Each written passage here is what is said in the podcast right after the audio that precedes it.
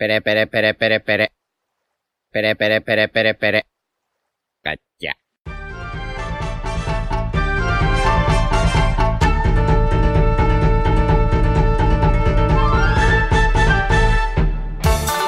Hola Nakamas, bienvenidos una semana más a Radio Pirata, vuestro podcast favorito de One Piece. Hoy estamos aquí con nuestra tripulación habitual. ¿Qué tal, Iván? Hola, muy bien. Yute, Hola, buenas, ¿qué pasa? Jaume, Buenas a todos. Royal Muy buenas. y yo soy Diego, que me lo- esto lo dejó un chaval en comentarios de YouTube que dijo, todo, eh, Diego presenta a todo el mundo, pero nadie le presenta a él. Así que hoy me he presentado yo mismo también. Vale, grande. Enorme. La gente Claro. te quiere. Exacto. Bueno, me quería uno por lo menos, me conformo.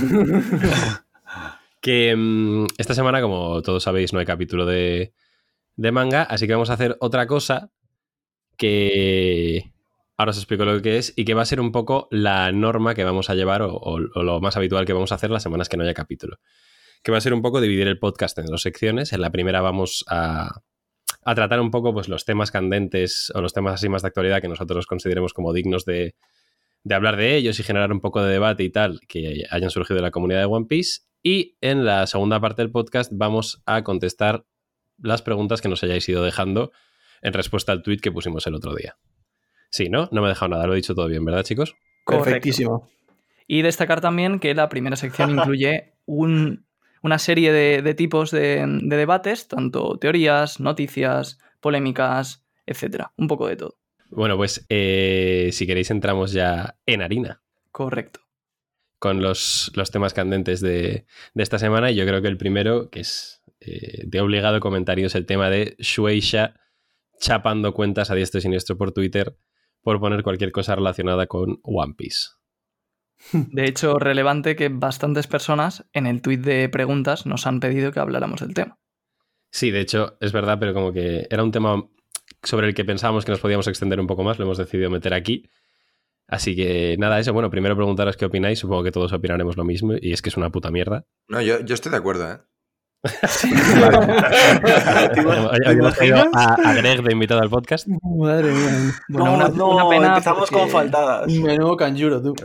Me parece No, que no, alguien no. va a abandonar el barco. Bueno, para, para quien no sepa que- quién es Greg, Greg es un, trabaja para Shueisha, ¿no? Y que es bastante famosillo por Twitter y, y está de acuerdo con el tema de Shueisha y, y nada, y nos cae mal. A ver, Bueno, No, y no además- nos cae mal, no nos cae mal. Pero a mí, A mí sí. no, ahora hablando en serio, a mí no me cae mal, pero sí me parece un poco mal la actitud que ha tomado con este tema en concreto. ¿pero qué, ha pasado concretamente? ¿Qué ha dicho concretamente? Pues vamos a explicar un poco el, el tema para los que no se hayan enterado mucho y hayan estado fuera de Twitter esta semana. Básicamente lo que ha pasado es que a partir de un día un poco arbitrario, Shueisha ha decidido, o más bien un bot, ha decidido empezar a borrar una serie de, de tweets e incluso de cuentas de Twitter simplemente por el hecho de publicar imágenes del manga de One Piece o de cualquier serie de la, de la Shonen Jump. Entonces lo, lo que ha sido bastante polémico es que no solamente están borrando a, a imágenes o a cuentas que hayan publicado un capítulo entero, etcétera, sino que incluso simples fanarts, o por ejemplo la foto de perfil que tiene Arthur, que es simplemente un Luffy con unas gafas de Doflamingo, se la han borrado y le han puesto una reclamación por ello. Entonces la comunidad, digamos que ha estado muy caliente esta semana, bastante enfadada con Shueisha, hay un poco de debate al respecto, aunque hay bastante unanimidad. Y bueno, pues vam- vamos a comentar qué os parece, chicos. Yo tengo primero una pregunta. Y es, ¿Esto, lo de los strikes, todo esto, por el copyright, es solo al manga o también las imágenes del anime? Anime también. Vale, vale. También el anime y fanarts que se parezcan y, y, en fin. Eso es, el fanart tiene que tener un estilo muy parecido, si no, no, A mí- obviamente. Yo creo que la intención me parece bien, ¿vale? Pero en la ejecución me parece nefasta.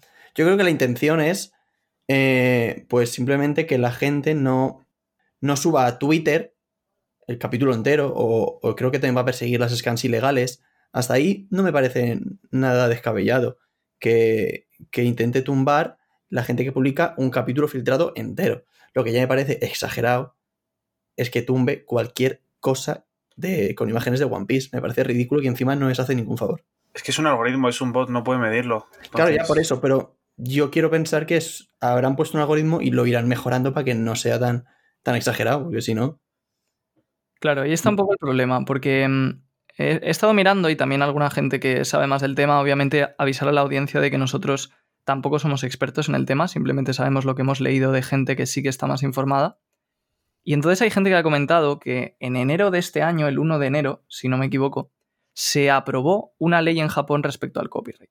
Entonces esa ley decía que subir capítulos enteros de manga era ilegal, pero subir una parte no era ilegal, ni para foto de perfil, ni hacer un meme, etcétera, etcétera. Entonces parece que lo que ha pasado aquí es que simplemente ha sido un bot o un algoritmo que se ha puesto a borrar, no ha identificado el tipo de contenido que era, simplemente ha borrado indiscriminadamente y ya está. Entonces, claro, como esto parece que se ha parado, es posible que Suiza se, se haya dado cuenta de la cagada que han hecho recule un poco y, y tire marcha atrás. No lo sabemos todavía, pero es la impresión que da porque además eh, no solamente han borrado cuentas de gente, sino que también borraron una cuenta de un propio empleado de Suiza. Sí, sí, sí. Eso, eso fue. fue, eso fue de locos. No, pero y, y que además es que ¿alguna vez habéis visto un capítulo entero subido a Twitter por imágenes? En mi vida. Es que Jamás. en mi vida yo tampoco. La gente solo sube mm, paneles o páginas concretas para comentarlas. Y es que además me parece que es contraproducente para ellos mismos impedir que la gente comente One Piece, pero bueno. Sí, es que publicidad gratis para ellos. La de series que he visto yo, o o la de mangas que he leído, solo por verlos por Twitter, imágenes y Sí, tal. sí, es sí. decir, es que se, se están haciendo un flaco favor. Encima que mm, si el algoritmo este está mal hecho y tal, por ejemplo, cuentas como Selectavision, que sí que tiene derechos de One Piece para las películas, tampoco podría subir nada, aun teniendo los derechos, o cómo va el rollo. Claro, Si el algoritmo se equivoca. Porque sí que me parecería fuertísimo también. O sea, estáis ahí ahí comprando los derechos para que no pueda subir ni un puto GIF. No, es una idea ridícula. No, a ver, la idea en sí es, es lo que ha dicho Iván. O sea, si se persigue a tope pues las páginas de scans ilegales y tal, yo creo que nosotros estamos de acuerdo que eh, joder, el sueño es que no haya scans ilegales. Así nadie se Sí. vería forzado a leerlo el viernes. Sí, porque al Eh, final, si, se- si sacan los scans ilegales, si salen todos los domingos, hay que esperar una semana igualmente. O sea, sufrirías una semana, que tardas dos días más en leerlo. A partir de ahí, lo lees una semana. en- Por semana, eso, semana, una, una semana, persecución semana. muy agresiva contra eso lo entiendo, pero chapar Claro. cuentas de Twitter a gente normal que ni, ni, ni gana ni deja de ganar nada con, con subiendo una captura de One Piece porque le gusta comentarlo con sus amigos, es que me parece absurdo. Pero bueno. A ver, pero por ahora, lo primero que ponerse la cuenta en candado no sirve absolutamente nada. Y tampoco hay que alarmarse porque creo que no han cerrado cuentas. Lo que sí es que han llegado strikes. Eh, esto va por tandas, es decir, es un bot y va por tandas. En- Tienes como. Te pueden llegar seis strikes.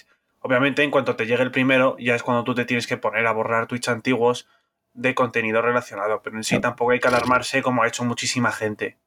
Sí, o sea, al final es un poco también, no sé, si te borran simplemente una imagen, eso es legal. Por uso legítimo es legal. La cuestión es que como reclamar supondría pues tener que ir a juicio o tener que hacer lo que sea, al final es entendible que mucha gente prefiera borrar sus, sus tweets y ya está.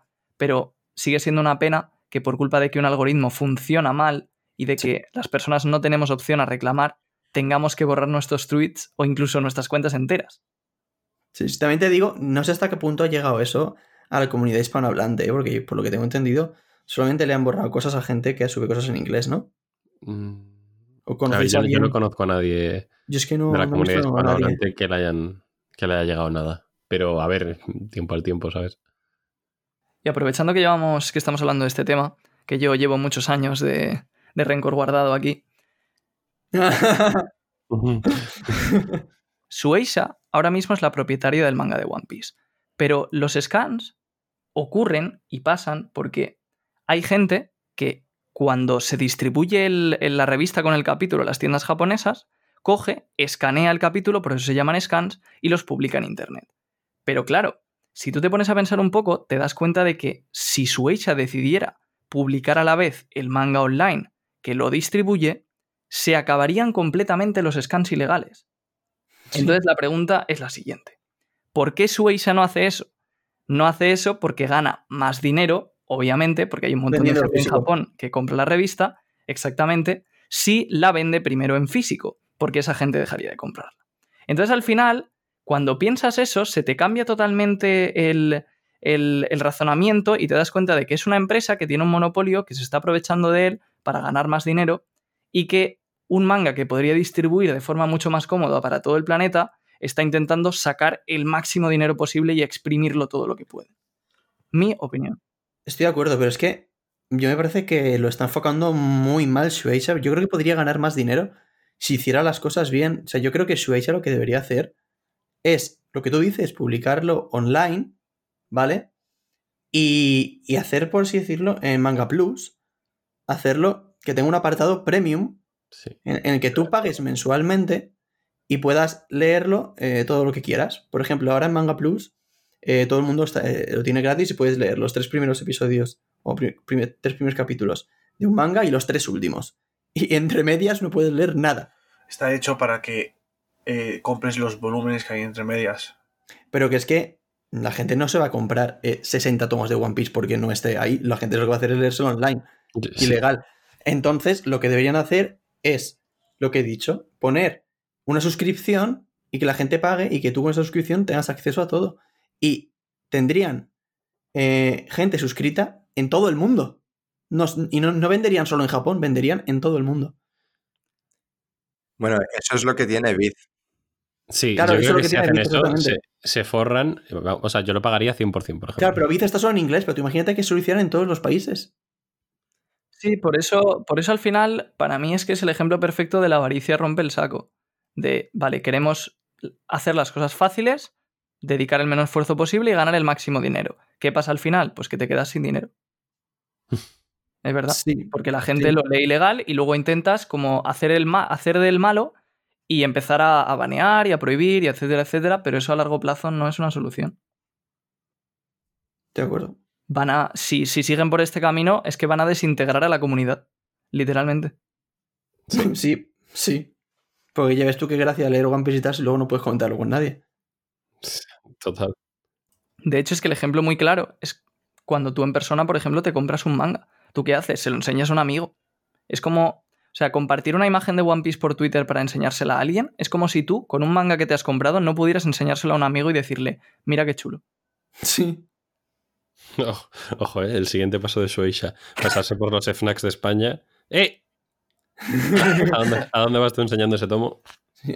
O, o- o la, o la gente que se va de Fnac y se le tomos sin comprarlos. Un señor ahí de Suecia vigilando, eh, no leas si no lo compras". Ahora mismo Suez es el Gorosei, le falta el Hyperpol. Sí, sí, Shueisha es el, el Gorosi total.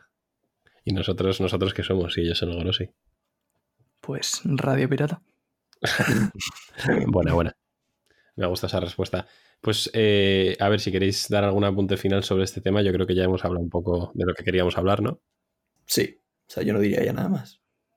Pues eso, nada, que nos parece fatal lo de Suisha y podemos pasar al siguiente tema que queríamos tratar en, esta primera parte del podcast, que es volver a hablar, que ya sabemos que hablamos mucho en, el podcast eh, anterior, pero volver a hablar del sueño oculto de Luffy, de esa frase que le dijo a Issei Sabo en su día, que, Roger le dijo a, a Oden y a Shirohige, y que Eiji y Yamato pues comentaron también en el manga. Así que eh, yo creo que esto si queréis que empiece Roger, que nos había dicho que tenía unas cosas preparadas. Sí.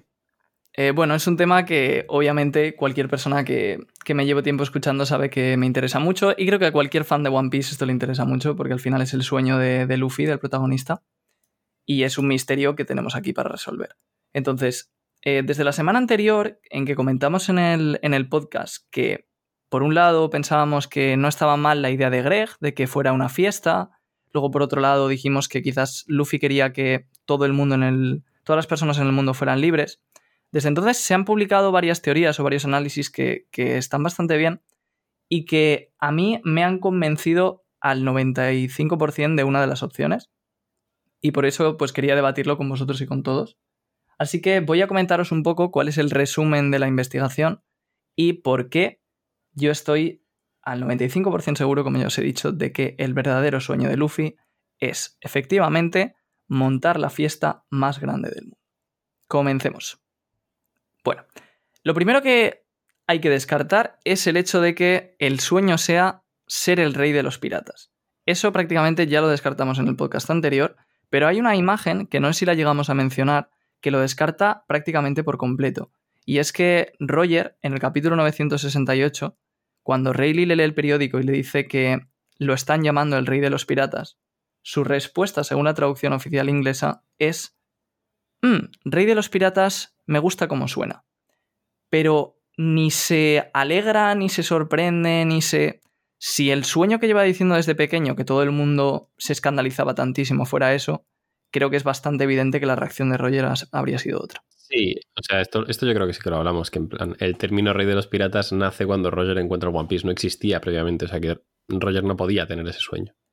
Claro, pero yo personalmente, y esto lo comento ya que hablamos del tema, eh, pensaba en mi teoría general que sí que ese término venía del siglo vacío. Yo pensaba que ese término sí que existía desde hace mucho más tiempo. Pero esta frase es verdad que confirma lo contrario. Sí. Buena promo de la teoría general, en plan. Lo, Sí, lo- único que os he dicho de la teoría general. La gente- No, la nunca la veremos, pero Nuestros oyentes estaban ahí tumbados en la cama y han dado un respingo cuando Roger ha dicho Es un eso, sinvergüenza. o sea, lo único que dice la teoría general son cosas que no se van a cumplir. y además dice la teoría general algo que está mal. Es increíble. Entonces, bueno, la siguiente opción, que también comentamos un poco en la edición anterior, es que Luffy quiera ser el hombre más libre del mundo, que es algo que ya sabemos que quiere hacer y que también podría ser este sueño de la- del que la gente se ríe y que no se lo toman en serio y que era sueño de Roger, etcétera, etcétera. Pero, también lo hemos comentado, no tiene mucho sentido porque si fuera esto, que es algo que ya sabemos, ¿para qué ocultarlo durante tantísimo tiempo? ¿Y para Sí. qué crear tanto misterio alrededor?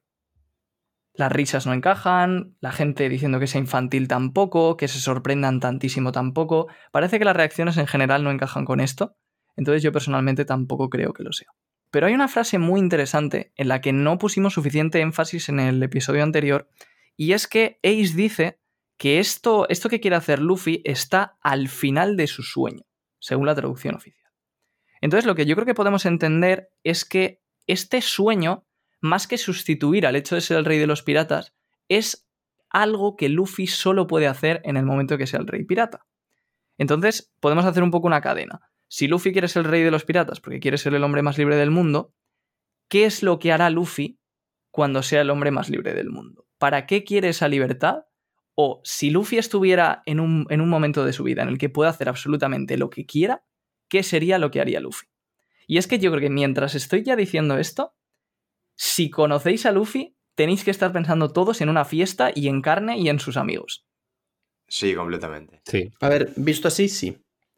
Eh, me parece una teoría que tiene su, su peso y sus, y sus argumentos. Pero a mí lo que no me termina de cuadrar para esta teoría es que al recordarlo Yamato se ponga a llorar y Ace lo diga con un tono súper serio.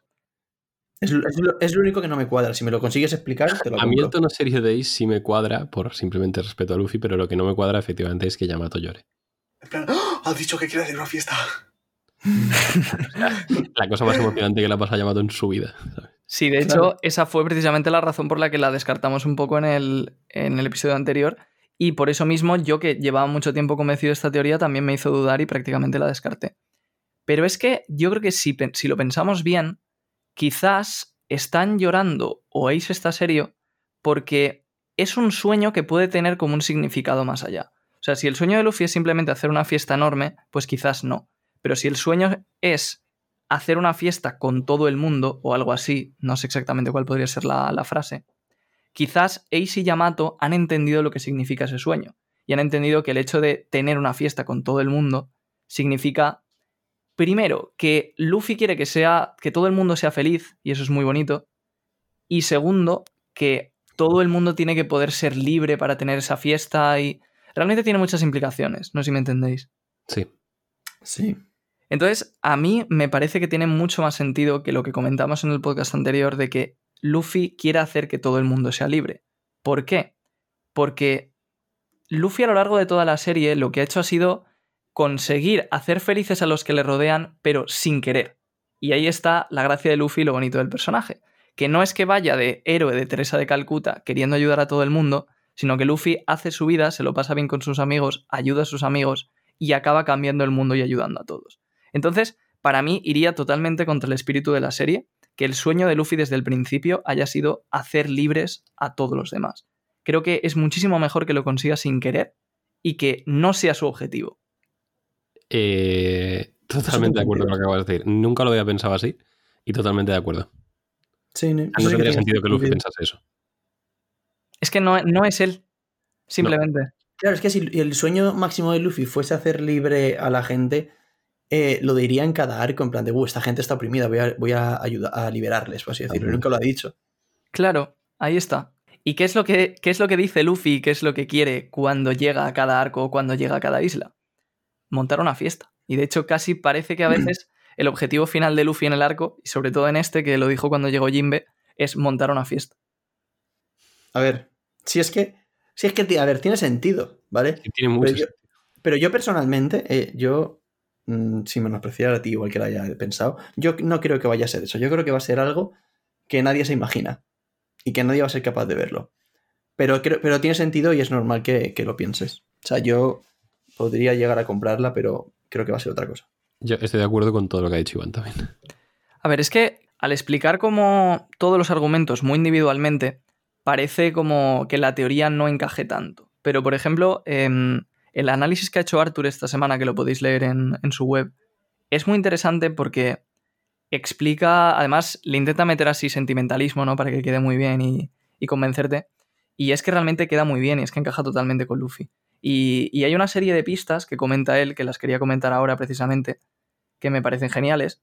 La primera es el propio nombre de Joy Boy, que es Chico Alegre, y que precisamente sería bastante poético que el final de la serie y que precisamente el sueño de Luffy y de Roger sea montar una fiesta.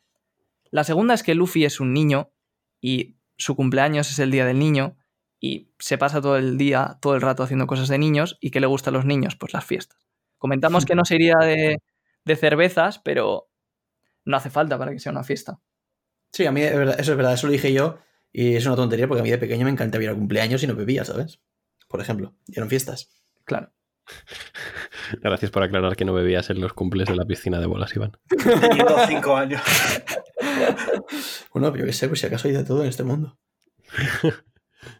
Y luego, pues, otro ejemplo y otra cosa curiosa es el hecho de el LSBS en el que le preguntaron a Oda en qué piensan los Mugiwara.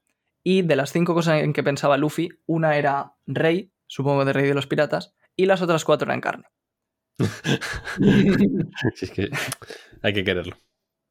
Entonces, bueno, esa es otra razón más por la que tendría sentido que el objetivo final de Luffy realmente sea comer carne con sus amigos.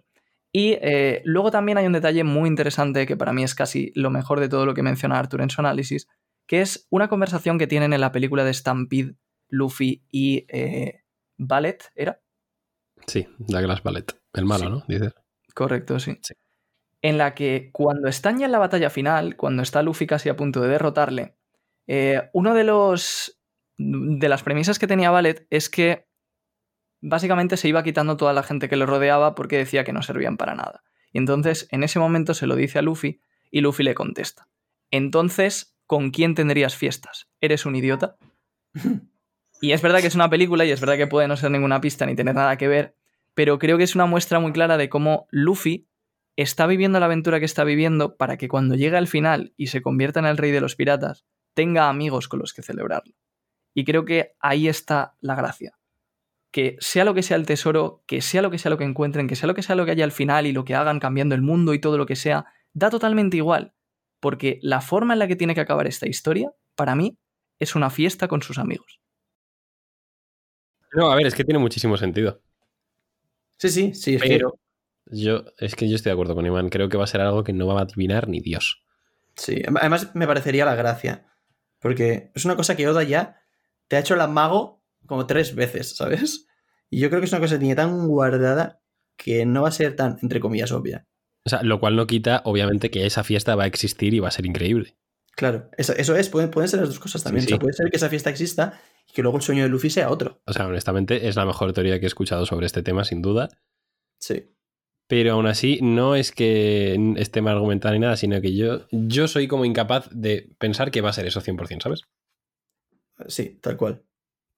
Que luego igual, que luego igual es eso, ¿eh? y, y me encantará si es eso, pero A tope. a tope.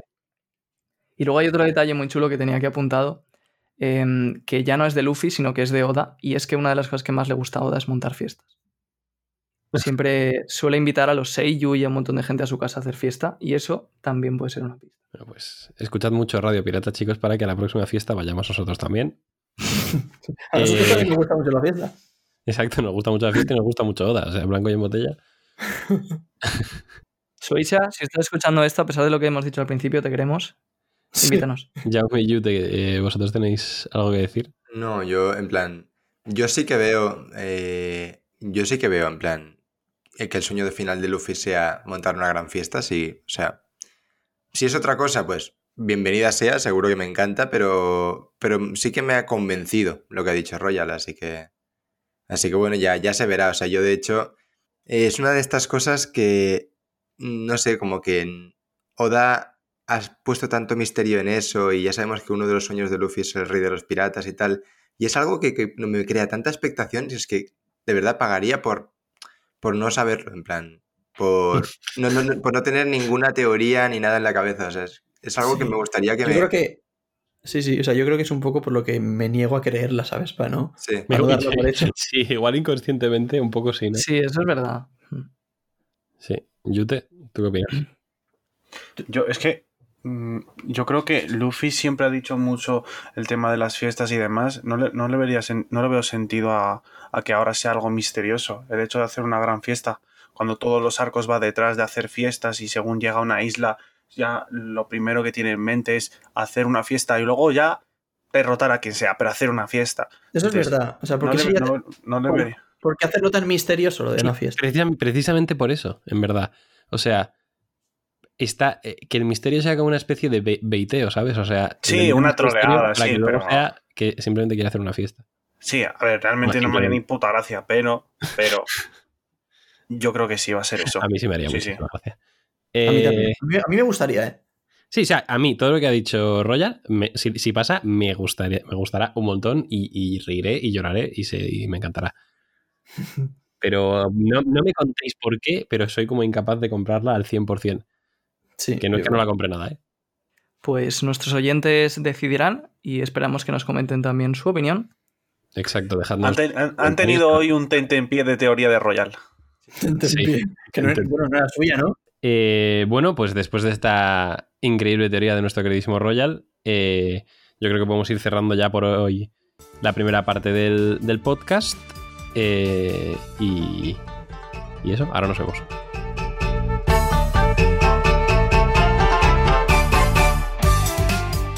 Bueno, pues eh, vamos allá ahora con la segunda parte, que como comenté al principio, pues vamos a, a leer y contestar y bueno, intentar debatir un poco sobre algunas preguntas que nos habéis eh, dejado en Twitter.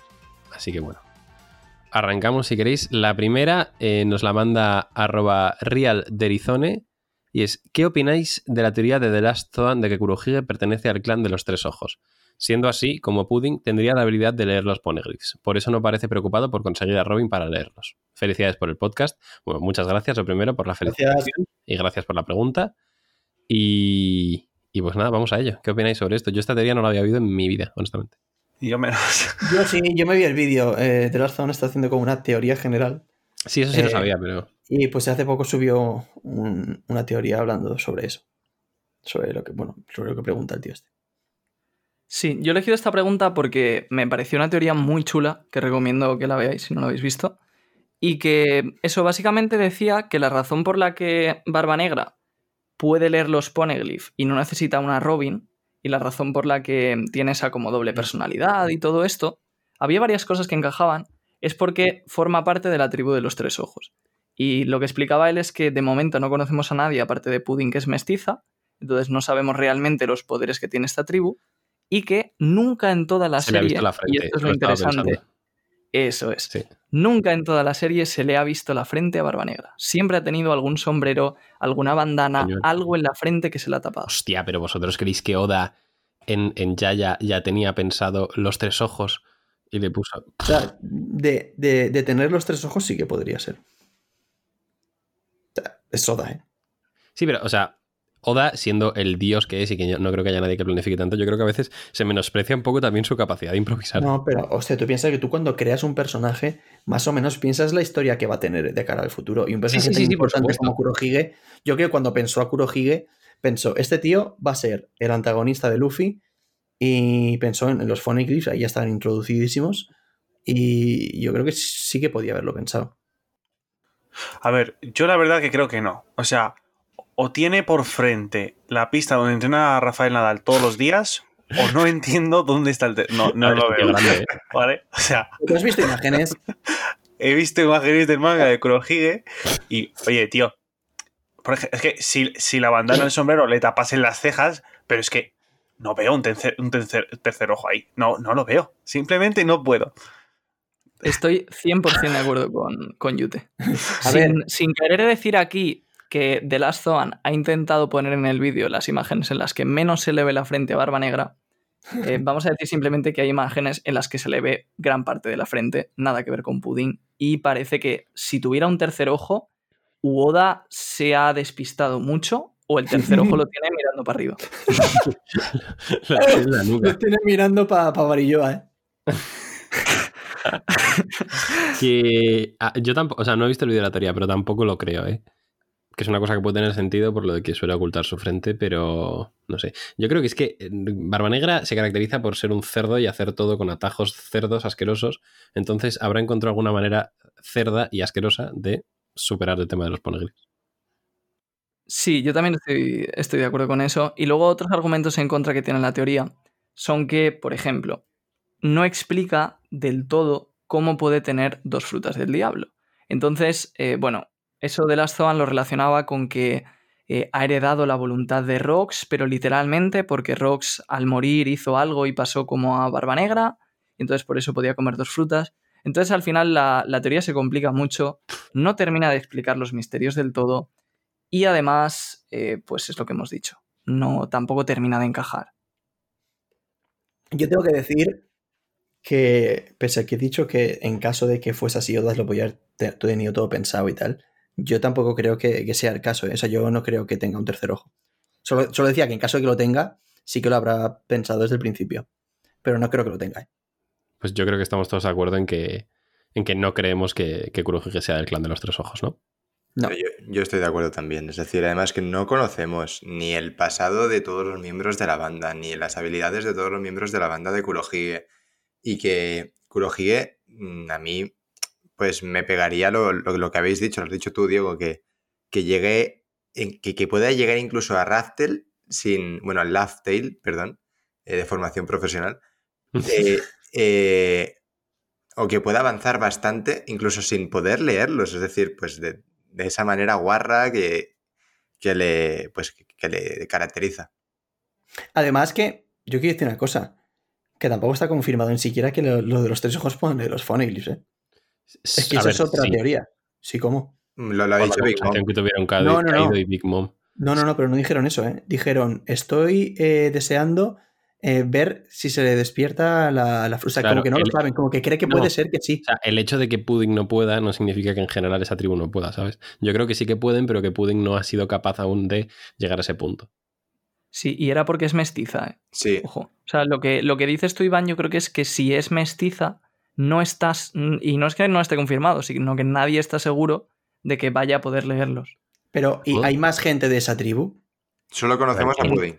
Tiene que haber. Sí. Es que sí, tiene que haber porque no los ha exterminado el, el gobierno mundial. Si son gente que puede leer poneglyphs. igual, es que, a ver, es que eso tiene sentido.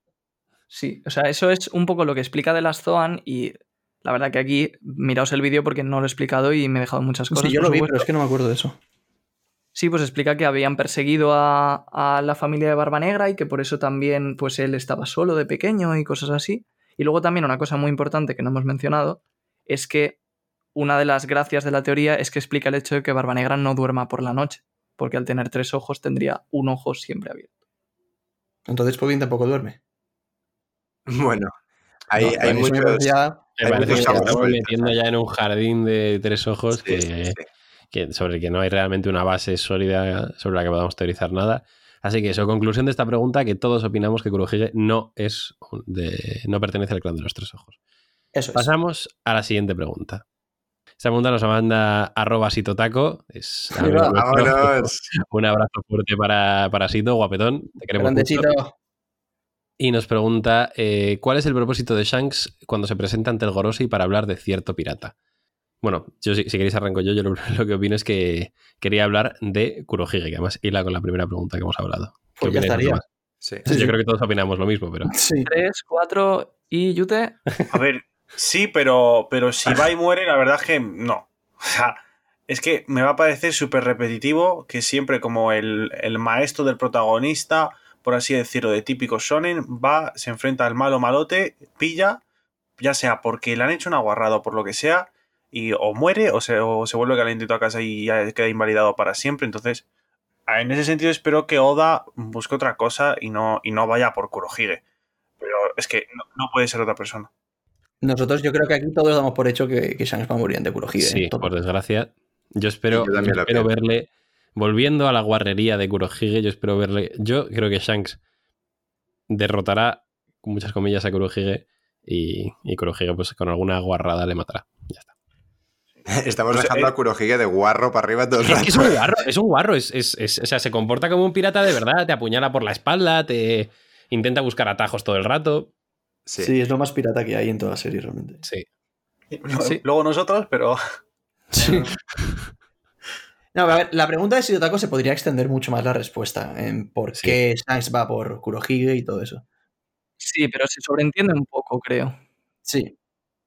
Yo estoy convencido de que pienso. eh, yo, yo estoy convencido de que pienso que. que.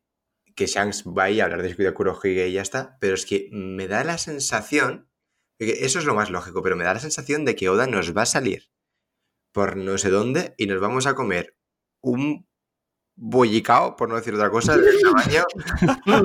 ¿sabes? Por, por no decir otra cosa, ¿no? Por no decir polla, ¿sabes? A ver, eh, eh, puede ser, puede ser. Yo siempre digo que, que es que con One Piece no, no puedes dar nunca nada por hecho. con Oda nunca se sabe, chicos. Es que es tal cual. Sí. También me parece curioso que, mm, que, claro, Yute le está echando en cara a Oda que va a hacer la mítica de El maestro muere. Pero claro, es que a lo mejor Oda lo pensó a la vez que el resto, pero como ha tardado 20 años en escribir su historia, El, el puto Yute, que- que es, es un fanboy de Naruto que anda que no pasa eso siete veces, ¿sabes? Pero bueno, que, que en sí se puede decir que ya pasó una vez con, con, Shiro, con Shirohige Ace. Aunque no llega a ser exactamente lo mismo, pero sí es lo típico de te presenta un personaje que es la polla de fuerte y muere en ese mismo momento.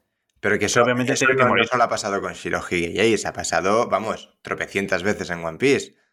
Sí, Ah, ah. además de que para mí lo de Shirohige y Ace no me sirve, ¿eh? porque Claro. que, No que me muera sirve. Shanks es el cómo le afecta a Luffy. Y la muerte de Shirohige no le afectó a Ace porque Ace ya había muerto. Sí. No, y que también pasa que yo que sé, a ver, por poner ejemplos, con, Oden, como con Oden, con Belmer, pasa con. ¿Con quién más pasa? Con.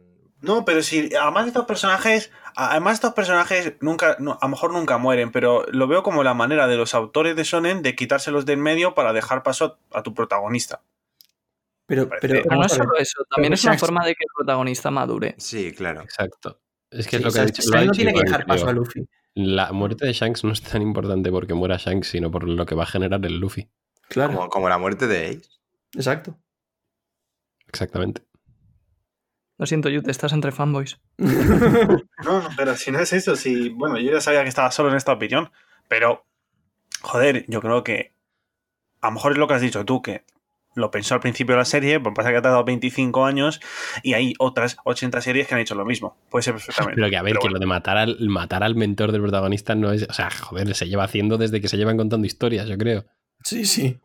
Vale, pues yo creo que esta pregunta la damos ya por, por respondida, que básicamente creemos que Shanks ha ido a hablar eh, sobre Kurohige con, con el Gorosei. Así que muchas gracias, Sito, por dejarnos una pregunta. Te queremos. Un besito. Un besito para Sito. Jaja. Así que la siguiente pregunta, no os vais a creer de- sobre quién es, ¿eh? Ojo. Eh, nos la hace arroba Leonel Francano. Hay sorpresa, ¿eh? Y nos pregunta, lo primero, bueno, gracias Leonel por dejarnos la pregunta. Eh, dice, ¿en busca de qué va Barba Negra? Piensa que del río pone Glyph, no, perdón, que del road pone Glyph de Big Mom. Pero él dijo, en lugar de dejar que caiga en manos de los marines, prefiero tomarla para mí. Y ellos no buscan estas piedras. ¿Puede ser que esté buscando algún arma ancestral o alguna Akuma no Mi? Que responda Royal, que antes lo hemos estado hablando. Sí, esto lo hemos debatido un poco y yo lo comenté hace tiempo en el canal. Y es que además ha salido hoy en el episodio del anime. En Sí. el mismo episodio en el que se hace referencia a las noticias del mundo y todo lo que está pasando, primero Garb les dice a la familia del reino Ryugu que ha pasado algo relacionado con el reino de Arabasta que ha hecho que el mundo tenga miedo y que él quiere que ellos no teman a los humanos por eso. Entonces, teniendo en cuenta que Cobra estaba intentando hablar con el Gorosei, ¿qué puede haber pasado relacionado con Arabasta que asuste al mundo entero? Pues me parece bastante obvio, teniendo en cuenta que Plutón está en el reino de Arabasta, que lo que ha pasado es que se han enterado de que Plutón está allí y que han hecho el típico discurso, igual que hicieron con los carpinteros de Water 7, de tenéis el alma ancestral, queréis destruir el mundo, sois los malos, etcétera, etcétera. Entonces, si por un lado tenemos eso y por otro lado, en el mismo capítulo tenemos a Barba Negra diciendo que quiere conseguir algo antes que la Marina y diciéndole a toda su tripulación que se preparen para zarpar, vamos, creo que es un poco blanco y en botella. Que Barba Negra está yendo a, Arabasta. Sí, correcto. Pero, ¿Y si Shanks va por Barba Negra, que se van a pilar en Arabasta? Sí, lo que parece más interesante es un poco el orden en que van a pasar las cosas, ¿no? Y cómo lo va a hacer Oda para que Shanks y Barba Negra se encuentren, pero no sea en la otra parte del mundo. ¿Y habrá conseguido ya Barba Negra a Plutón? ¿No la habrá conseguido y se la quedará a la Marina? Pero de todas formas, la Marina no sabía que Plutón estaba en Arabasta. No lo han descubierto ahora, claro, eso era un secreto enorme. Amigo. ¿Y cómo lo han descubierto? Pues porque seguramente hayan hecho algo con Cobra o a Cobra se le haya ido la lengua, no lo sabemos. Sí, porque Cobra fue a hablar con el Gorosei o algo así, ¿no? Sí, sí, exacto. Pero Cobra sí lo sabía, supongo, ¿o no? Claro. Sí, Cobra sí, claro. A ver, claro que lo sabe. Sí, pero porque eso está puesto en el Poneglyph, pero si él no lo sabe leer, pues... Claro, es una cosa que Ya. se habrá heredado. tío, Pero sí que sabe lo que pone, porque cuando, lo, cuando Robin se lo lea a Crocodile, sí, dice, "Lo has Robin, mentido". mien- Robin miente y Cobra le dice, has mentido. Sí, pero es por lo que te digo, porque es una cosa que pasará de generación en generación y se lo irán explicando a sus hijos y Vivi Claro. también lo sabrá. Igual que, por ejemplo, Neptune sabe que Sirajosi es Poseidón. Sí, tiene todo el sentido del mundo. Pues hay bueno. problemas. Eh, yo creo que damos ya por contestada la pregunta de Leonel. Muchas gracias. Pasamos a la siguiente y nos pregunta Félix T. Ruiz 01. ¿Creéis que veremos el Clavauterman del Sunny en un futuro? Y esta pregunta, eh, la verdad que me ha hecho mucha ilusión porque el otro día se me ocurrió una cosa que además se la comenté a, a Jaume, y es que yo creo que la manera que va a tener Oda como de certificar en imágenes el sueño cumplido de Frankie es una conversación con el Clavauterman del Sunny. ¿Qué opináis? ¿Qué es el Clavauterman? Bueno, bueno, bueno, yo- bueno. yo te Bueno. del podcast. Eh, yo te. Venga, espera. Escúchame, que ya a este punto salió poco no giro, vete a leerlo. No, no, a ver, Yute, el Clavauterman, que si no te acuerdas no pasa nada, era la representación espiritual de un barco. Ah, amigo. No, yo ya lo sabía, pero que conste que yo sé que habrá oyentes que no lo sepan, entonces he hecho la pregunta ¿no? para que así Es esté el típico que levanta la mano en clase para hacer la No, pregunta. Que Eso es, que el compañero que le da vergüenza no quiere hacer. ¿Qué, qué opináis? Vale, a ver. Yo creo que si ha salido el del Sunny. Uy, perdón, el, de, el del Mary. El del Sunny tiene que salir también. Y que me parece una buena manera de representarlo, como tú dices, eh, Diego. O sea que sí, yo creo que sí que lo vamos a ver. Mm, A mí también me ha gustado mucho la pregunta porque es algo que no había pensado y me encanta la idea que has dado, Diego. No tanto como sueño de Frankie, pero yo creo que sí que es una escena que tiene que pasar. No, sí, pero en plan de que cuando ya hayan conseguido el sueño de. Exacto. El sueño, el sueño de, Sang- de, de Frankie es eh, Que dé la vuelta al mundo el Sunny. que era vuelta al mundo, ¿no? Y pues cuando complete el sueño, que de repente salga el Clouterman y tenga una conversación con Frankie. Exacto. Y, y en plan de Sí. gracias por haberme construido, por haberme permitido viajar con vosotros, por haber dado la vuelta al mundo. tal. Eso es a lo que yo me refería.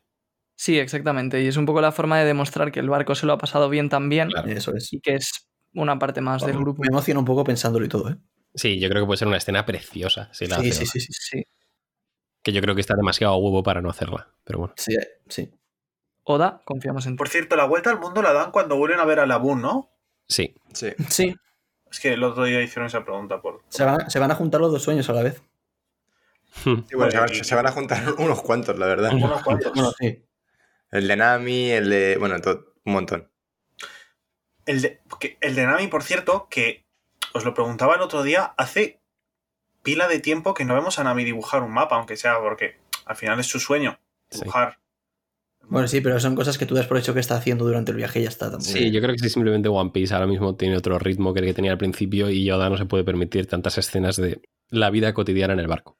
Sí, básicamente. Que me encantan esas escenas. También es una pena, pero bueno. Sí, es lo que hay. Eh, pues eso. Ahí tienes tu respuesta sobre lo del Clavauterman. Félix, muchas gracias por la pregunta. Pasamos a la siguiente. Nos pregunta eh, arroba señor Mods. ¿Qué tal estáis? Eh, muchas gracias por la pregunta, eh, señor Mods. Yo estoy muy bien, la verdad. ¿Los demás? Me gusta mucho la pregunta. Eh, pues yo creo que estamos genial, ¿no? Además, el podcast tenía mucha, acogida, estamos muy agradecidos a todos. Así que estamos mejor que nunca. Por eso mismo he cogido esta pregunta, porque, porque sabía que íbamos a aprovechar para agradecer el tema del podcast. Así que sí, gracias a vosotros Eh, estamos. Yute, genial. vamos. Otra cosa no, pero es oportuno. Yute, Yute no solo está bien, sino que además es visionario, es oportuno, es inteligente, es gracioso. Bueno, tu número, Yute. Tiene un pedazo. Absolutamente. El, espérate, que lo voy a buscar. El Insta de YouTube en la descripción, chicas. Eso es. Y mi número, os voy a archivar el de Royal y ya se lo pedís a él. 6 1 Censurado. así que. Nada, de broma. Vale, pues ahora, muchas gracias en serio, señor Mods, por, por la pregunta. Y pasamos a la siguiente pregunta que nos la deja arroba t barra baja behind, eh, se llama Josele, parece ser. Eh, no es una pregunta, pero me gustaría si los cuatro comentaseis cuáles son vuestros arcos y personajes favoritos para conoceros un poco más. Un saludo. Bueno, muchas gracias por, por esta pregunta y a ver, ¿quién quiere empezar? Yo, Vale. Venga, va. Nunca les he dicho que sí. A ver, los, mis arcos favoritos: eh, Marineford, Thriller Bark y, y Ennis Lobby, el típico tópico. Y luego mis personajes favoritos, que creo que es muy oportuno comentar una norma, pero yo no lo voy a hacer, yo no voy a comentar esa norma, la va a hacer el siguiente. Mis personajes favoritos son, además del que va implícito por la norma, eh, Kid, Shanks y Zoro. Muy bien, me gusta, me gusta ese, ese top. A ver, la norma esta es, es, es una cosa que, que, que empezamos defendiendo y, Iván y yo. Porque no es una norma, es una creencia más que una norma. Es una creencia, o sea, es, una una. Que nosotros asumimos que el personaje favorito de todo el mundo que le gusta One Piece es Luffy. Sí. Porque, cuando la gente, sí. mm, bueno, sí, di tú, di tú también, di tú también. No, cuando la gente dice mi personaje favorito es Zoro, es Kid, nosotros entendemos que por encima de esa persona está ya Luffy. Damos por hecho que Luffy ya es el primero. Sí, y Porque- el motivo es un poco que eh, los, lo que más emociona a los fans de One Piece, lo que más. La, la esencia más eh, mm, poderosa de One Piece, lo que más nos hace disfrutar es. Al final son las cosas que representa Luffy y que hace Luffy y tal. Entonces, por eso tenemos esa creencia y ya está. Sí, o sea, básicamente, a ver, esto, esto se aplica a la gente a la que pues, le, gusta mucho One Piece y Sí, es de sus mangas favoritas. Y te... Esto va a ser muy polémico porque seguro que mucha gente está totalmente Sí. en desacuerdo. Porque habrá gente que Zoro le encanta y diga, pues no, pues a mí es mío Zoro y me igual lo que tú digas. nos parece genial también. ¿eh? Me parece genial. Y. Pero yo creo que para la gente a la que le encanta One Piece por su historia y porque los valores que transmite, sobre todo por eso, eh, su personaje favorito es Luffy porque es que no hay nada más que represente a One Piece que Luffy. Y Luffy es lo que te hace ver la serie, es lo que mueve todo y, y lo que más te interesa cuando estás viendo la serie. Entonces, pues, pues simplemente es eso. Sí, yo debo decir que a mí, a mí me convencieron, ¿eh? Yo no estaba de acuerdo, mi personaje favorito, eh, entre comillas, no es Luffy, pero me convencieron con la teoría y ahora pues sí que es Luffy. Sí, yo tengo que La- decir que mi hermano también pensaba diferente. Otro día estuve explicándoselo en la, Y te dijo, la sí. cena de noche y lo convencí. Y Adriana, si me está También. escuchando, también. Pf, Muy bien, muy bien. Eso me gusta extendiendo eh, esta creencia a- allá donde vayas. Y a Roya también le convencimos, que en su día también me acuerdo que no tal. Que- de un tal mijo que hablaba, ¿qué cojones, tío? Entonces, ahora, eh, cuando vayamos a decir nuestros personajes favoritos, ¿queréis obviar a Luffy o lo decimos también? Yo creo que una vez explicado esto lo, lo podemos obviar, ¿no? Sí. Vale, pues. Eh, pues mi arco favorito es Ennis Lobby, de, pero de una. Y los otros, pues, por decir tres como Yute, eh, pues diría Marineford, sin duda, y, y Arlong Park. Y de que de hecho debo decir que eh, debo decir que yo siempre tiraba hacia los arcos más, ¿sabes? Los más conocidos, los más grandes y tal. Y de repente un día Diego me dijo, pues ojo que igual de mis favoritos es Arlong Park. Y dije, ¿a coño? Pues, pues, es que en verdad sí. Y nada, así que le doy, le doy aquí el, el crédito a Diego que me hizo pensar eso. Y mi, mi personaje favorito es, eh, vamos, pero, y como ya sabéis todos, es Roger, de- pero desde que empecé la serie, no, estoy enamorado de ese hombre y, y ya está, eso es todo. Bueno, y él lo oculta, pero Newsco también, el Morgan. O sea, Morgan. Ni Newsco y Morgan son dos cosas distintas. Sí, pero bueno. Muy. Muy, distinto. Vale, eh, Iván. Em, vale, pues mi arco favorito es el de muchísima gente, que es Ennis Lobby. Es que no puedo decir otra cosa, me parece increíble, lo tiene todo y siempre que lo vuelvo a leer me sigo emocionando, es lo que más me emociona. Aunque, mm, esto no me han preguntado, pero concretamente mi escena favorita de One Piece es la de Roger riendo. Eh, y ligado a eso, pues mi personaje favorito, después de Luffy, pues diría que igual es, no sé, es que me gustan muchos personajes, pero Zoro, Roger y ahora últimamente Oden me gusta muchísimo desde que leí el flashback. Me extraña. Es una cosa, los mis personajes favoritos es siempre Luffy y luego mm, depende de cómo me pille va variando porque hay muchísimos que me encantan. Habrá que ver cómo queda Oden en la encuesta de popularidad, porque yo creo que va a sorprender bastante. Sí. a ver, es que ha sido increíble su flashback. Toda- todos los votos que tenga, merecidísimos. Y también como Katakuri iba a bajar una barbaridad, por eso de que Claro, pues ya, es que todo es circunstancial. sí. Sí. Royal, Sí, pues mi personaje favorito es Shanks y saga favorita, pues uno más en Lobby. ¿Qué queréis que os diga? Es que la mejor. vale. Sí, es que no queda otra. Pues Bueno, yo voy a decir el Rever y voy a ser. es que eso no es una el- saga, es un, Es un arco. Es un mini arquito. Ojo que acabo de, de caer yo en, en Zou, en lo que fue Zou, eh.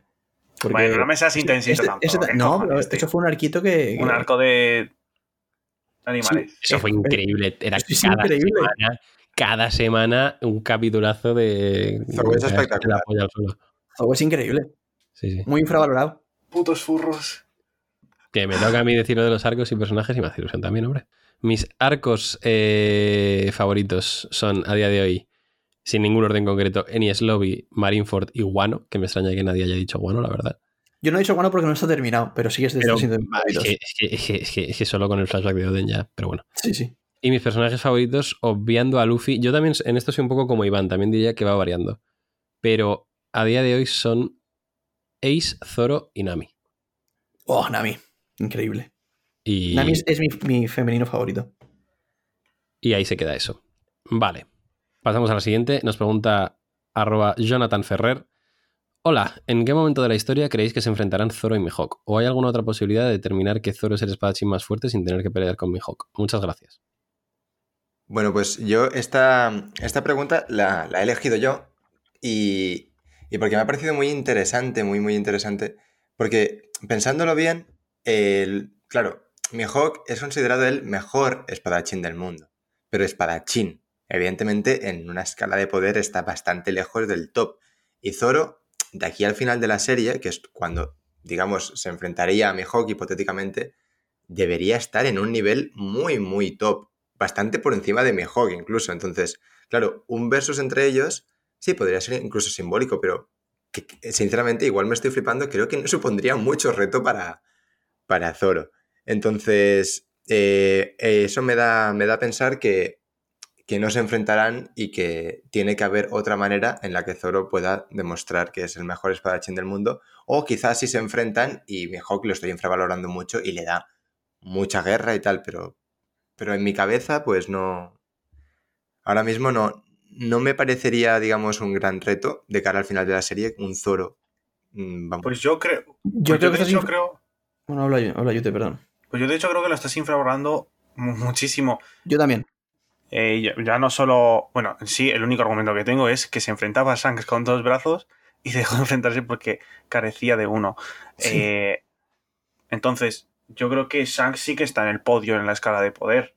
Eh, y creo que sí, sí sería un muy buen enfrentamiento. Ahora, Mihawk, ¿dónde situarlo? O sea, sí, Mihawk, perdón. Sí sería un muy buen enfrentamiento. Eh, y diría ya muchísimo de Zoro porque, vamos, yo considero que está muy arriba. Pero vamos, eh, la cosa es, el problema de todo esto es Shiryu, que también viene pisando fuerte. A ver, Entonces, que claro, o sea, La ¿cómo- teoría que había era que Shiryu iba a derrotar a Mihawk, por lo tanto iba a mm, darse el título de el espadachín más fuerte y entonces Zoro con derrotar a Shiryu ya sería el espadachín más fuerte. Eso es. es que eso tiene sentido. Sentido en realidad, porque obviamente el Zoro versus Shiryu se va a dar y cómo haces un enfrentamiento que tenga sentido y que demuestre la fuerza verdadera de los dos sin que se contengan entre Zoro y Mihawk, que ya no, no, se, no se quieren matar el uno al otro en ningún momento, ¿sabes? Claro. O sea, yo no me veo a Zoro intentando pelear a muerte contra Mihawk, Yo tampoco. ¿sabes? Eh, en cambio, contra Shiryu sí. Entonces yo estoy un poco de acuerdo con Jaume y con Yute. Con Jaume con lo de que no se va a enfrentar a Mihawk. Ahora, lo- y con Yute con lo de que Mihawk es increíblemente fuerte. O sea, para mí Mihawk, ya lo digo, a nivel individual, está casi a nivel de un Yonko, ¿eh? Para mí. Uf, Yo- Pero yo creo que no gana ninguno. No, yo creo que no, que no gana ninguno. Pero si, si Mihawk tuviese una tripulación, es que él, él va, va solo por la vida. Pero si tuviese una buena tripulación, ojo con Mihawk. Se me acaba de ocurrir una cosa, chicos. Que se va a unir a Shanks. No, no, no, no, no. Sobre el, el duelo. O sea, eh, Mihawk, en- cuando, cuando derrota a Zoro la primera vez en el Baratie, le dice, supérame, supera esta espada. Zoro, Oro, no, Zoro, tal. ¿Y si Shiryu le quita la espada a Mihawk? Hostia. Yo, personalmente, no soy objetivo, pero no lo creo para nada. Porque creo que no le pega absolutamente nada a Sirius espada. Creo que es una Sí, sí, espada que es demasiado parecida al diseño de Mihawk. Y, y luego iba a comentar, eh, con lo que estabais diciendo antes, que yo sí que apuesto por un versus a muerte entre Zoro y Mihawk. No sé por qué decís que no veis eso. Porque no me veo. O sea, han sido maestros durante. O sea, ha sido maestro y discípulo durante dos años. Un, un afecto se tendrán. O sea, no, no me veo a Zoro yendo a intentar matar a su maestro. Pero es que lo que estarían pensando para mí no es intentar matar, es un duelo entre espadachines. Y yo creo que Zoro, igual que Shanks y Mihawk peleaban a muerte, si es que lo tenemos ahí, Ya. yo creo que Zoro también lo haría. Ya, pero Eso ¿no es. crees que la pelea final de Zoro tiene que ser a por todas, a muerte? O sea, quiero decir, a, intentando he- herir lo máximo al rival. A lo mejor consigue romperle la espada. Y ahí es cuando No, se no. muestra que es el espadachín más fuerte. Eso no creo que No, o sea, yo no creo que esa sea su pelea final, ¿eh? pero yo os lo digo que creo que sí que veremos Vale. la pelea a muerte Por eso, pero ya, ya no es tanto el, el ver o no ver un duelo a muerte, sino el cómo metes en la narrativa ese duelo y que tenga sentido. Pues para eso está el arco de Elbaz. Cada uno que lo piense en su casita. Eh, Esto es una cosa que yo quería decir y es que para mí eh, es que yo de verdad lo siento mucho y infravaloro a Mihawk, pero sigo pensando que ya en un final de la serie Zoro tendría que ser bastante más fuerte que Mihawk. Sí, y lo va a ser. Y entonces, ver, al final de la serie. pero- entonces si, claro, yo mi idea, ¿vale? Mi, mi estructura, y lo digo rápido, es Zoro quiere ser el mejor espad- espadachín del mundo, es su sueño, lo tiene que cumplir no a la mitad de la serie, sino al final. Y de cara al final, Zoro, por, a mí, por lógica, tiene que ser bastante más fuerte que Mihawk. Entonces, lo, lo único que, que vería es que haya un enfrentamiento entre ellos no muy lejos. Entonces, es lo único, o sea, que yo no, no descarto que, que, hay- que no haya un enfrentamiento, pero... Pero es que lo que digo, Está muy difícil este tema, porque luego además, si no es muy lejos del enfrentamiento, quiere decir que Zoro sería el primero en cumplir su sueño, pero luego mucha Sí. gente dice que lo, lo suyo sería que los sueños se cumpliesen a la vez. Ah, pues eso es imposible, no pueden ser todos a la vez. Claro, es imposible. Porque Luffy A va a ser sí, antes de encontrar a Lagoon, por ejemplo. Eso es. O yo que sé, o Chopper, ¿cuándo va a curar eh, la enfermedad a todos? O sea, es que... Bueno, Me estoy callando como una perra ahora mismo. Hablar. Ya. Bueno, eh, y esta ha sido la, la última pregunta. Muchísimas gracias a, a todos los que nos habéis dejado vuestras dudas en, en el tweet. Eh, lamentamos no haber podido contestar a todos, que nos hubiese encantado, pero al final, pues obviamente no hay tiempo. Eran un montón, además. Y eran un montón, así que sí, de verdad, muchas gracias por, por tanta actividad y por, y por todo el apoyo que le estáis dando al podcast. Así que eso, nada, eh, muchísimas gracias una vez más. Esto, esto ha sido Radio Pirata versión 1 sin capítulo. Esperemos que os haya gustado. Eh, muchísimas gracias a vosotros, chicos, por, por estar conmigo una semana más. Te, te queremos, Diego, te queremos. A ti y a todos nuestros oyentes, eso es. Exacto. Eh, nada, solo recordaos que, que nos sigáis en Spotify, en, Spotify, en ebooks, en Apple Podcast, en YouTube, en todas las redes sociales y, y nos vemos la semana que viene. Muchas gracias. Adiós. Hasta luego. Adiós. Adiós.